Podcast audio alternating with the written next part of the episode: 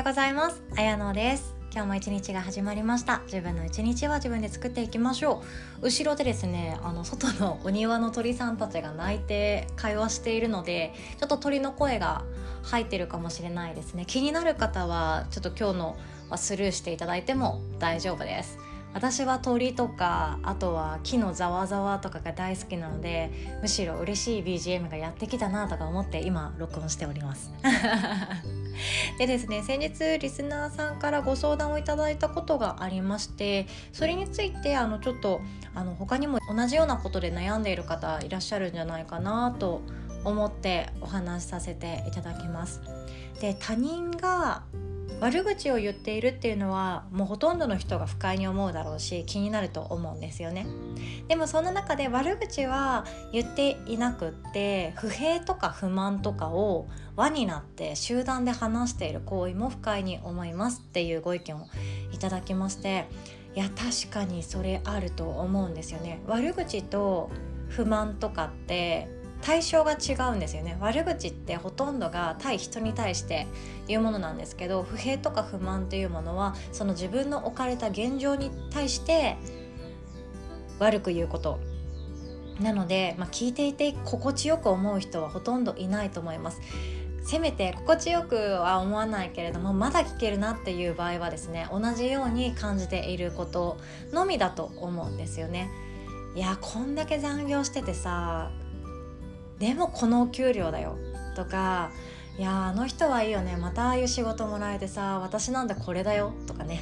あ分かる分かるっていう時だけ多分受け止めれると思うんですけどもえー、もうそんなこと言わずに目の前のことやりなよって心の中で思っていたりいやそんなこと全然思わないかなって思っている方については多分すっごい不快に感じると思います。で特にこういうことで悩んでいるのって職場が一番多いと思うんですね。家族の中だったらまだあのなんだろう不平とか不満とか言ってても直接言えると思うんですよ。そんなこと言うなら宿題しなよとかね。そんなこと言うなら自分がやればいいじゃん。とかってすぐ言えると思うし逆に本音で言い過ぎてまた喧嘩になっちゃうっていう恐れもあるんですけどまだ言えますよね。でも職場の場合って相手が不平とか不満を言っていてもすぐに「えそんななこと言うんだったら自分でやればいいじゃんとかが心の中の思いをそのまんまストレートにぶつけることが許されない場所だと思うので悩んでしまう方が多いんじゃないかなって思うんですね。私はですね新人の頃は不平とか不満とかが溜まっていても直接職場では全然言えなくって全然関係のない会社で働いてる友達に「えー、こんなことがあったんだけどさ」とか メソメソって感じだったので不平とか不満とかあまり言えない性格だったんですよね。でも違和感はありましたよ。こんな人たちと働いてて私幸せになるのかなとかねありますよね。これちょっと話取れるかもしれないんですけど転職してもいいよっていう判断基準を自分の中で設けておくってとても大事だそうです。一生その職場で働くっていうメリットはもちろんあるんですよ。まだ終身雇用制度が完全に崩壊したわけじゃないので退職金がちゃんと出るとか福利厚生があるっていうのはフリーランスでは味わえないいい価値があるのでそこがあってまああとちょっとだしあと数年だしっていう方はそっちの方がお得っちゃお得な気もするんですけどもまだ20代で自分っていうものの人生をこれから開拓していたいっていう方はですね会社にすがるっていうのはもう本当にやめた方がいいと思っています。私の娘にもそれは言っています。まだ何のこっちゃ分かってないと思うんですけど言っています。会社選びとか大学選びとかじゃもはやないですからね。自分選びなんてできないから自分にどういう風にカスタマイズして自分がどういう経験を積んだら幸せになれるか考えてごらんねっていう話はよくするようにしています。で話は戻しまして転職してもいいっていうマイルールを作っておくっていう話なんですけどもただ合わない人がいるからじゃあ転職しようってなると多分みんな転職してよしもう GO 行け行けってなっちゃうと思うんですけど何かしらのものって習得できることは一つぐらいあるんですよ。今の現状の職場に不平とか不満とかがあったとしても何か一つねメリットはきっとあるはずなんですよ。例えばこんなストレスフルな職場にいて1年間続けた結果こういうことを私は感じるようになった。じゃあどうやったら少しでも楽に生きられるんだろうっていうその自分で自分を使って客観視しながら開拓していく改善していく。それがいつかノウハウになるわけで誰かをサポートすることもできるかもしれないのでその経験っていうのは全く無駄ではないはずなんですけど私はですねセロトニンというものを第一優先しているので長期的に続くストレスっていうのは本当に手放した方がいいと思ってます。なので私と関わった方に転職後だよっていうルールを一緒に作るとしたらまず長期的なストレスが爆弾のようにずっと降ってくる状況。そして周りの人たちと自分の未来を思い描くその理想がかけ離れている時もっと分かりやすく言うと自分のメンターとか上司先輩ですね。先にそこにいて今メインで会社を動かしているような人たちが言っている言葉とか掲げている理念とか気持ちとか情熱とかパッションですねそういうものが明らかに私自分とかけ離れている場合は私はその会社にいるっていう価値があまりないかなって思うので転職を考え始めてもいいしさっさとそこに外に移った方がいいと思っています。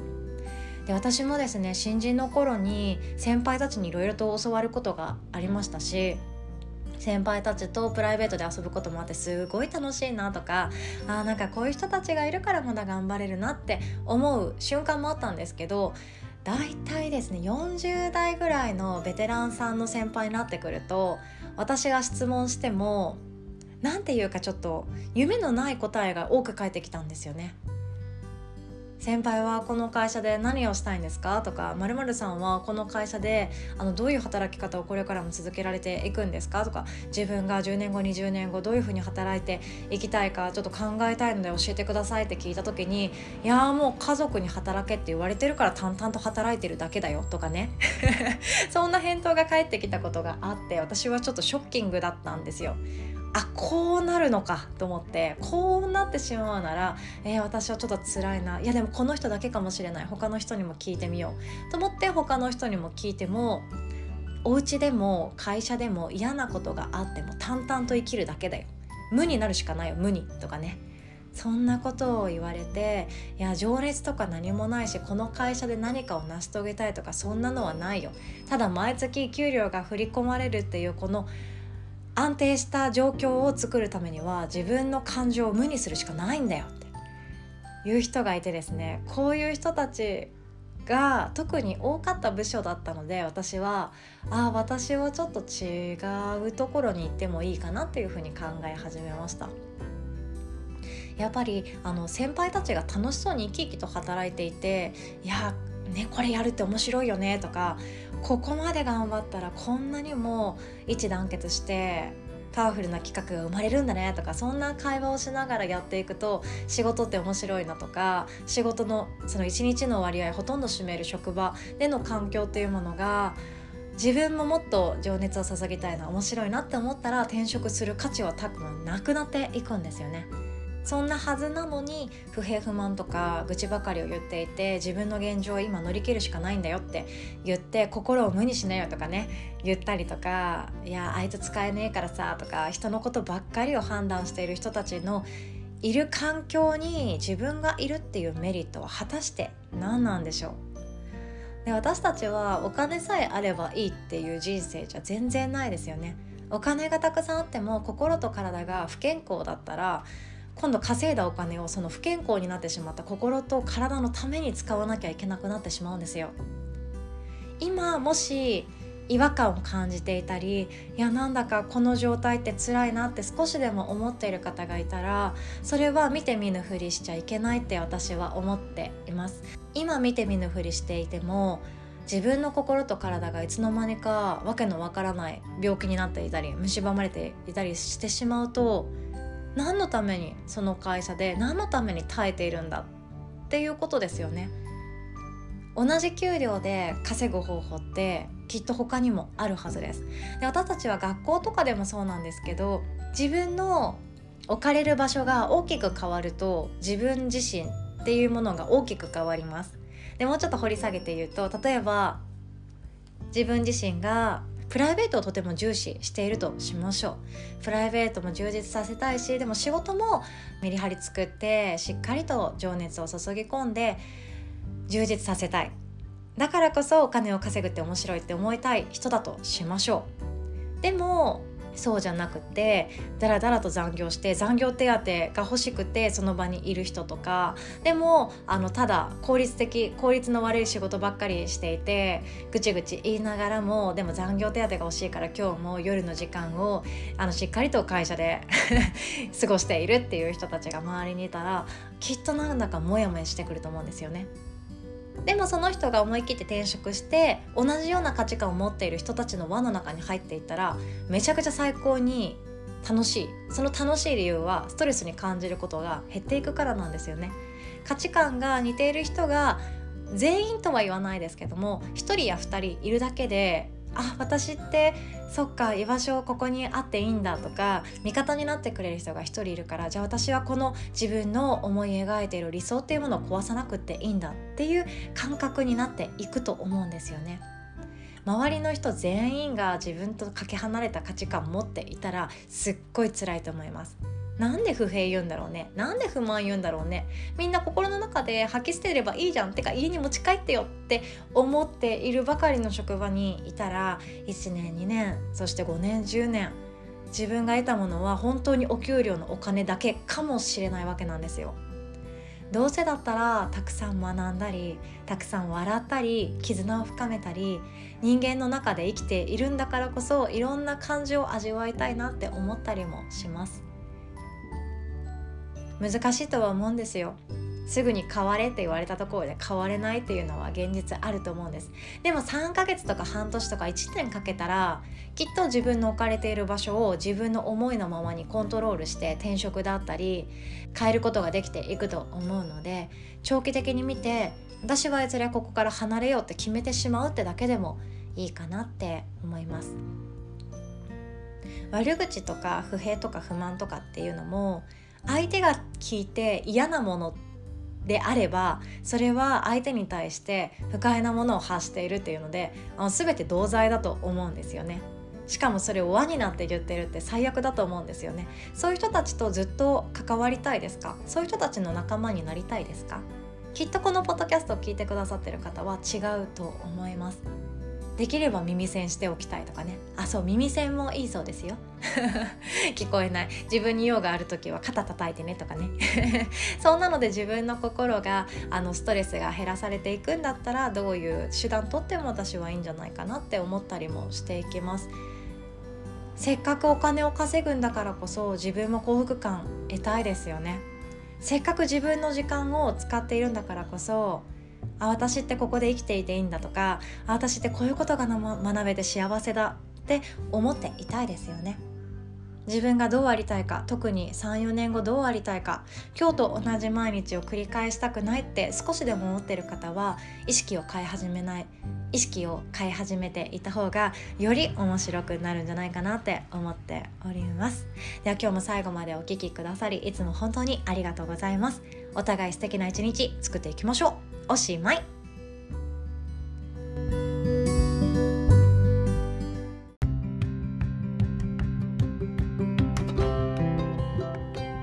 知らせです。今回ですね2021年上半期ということで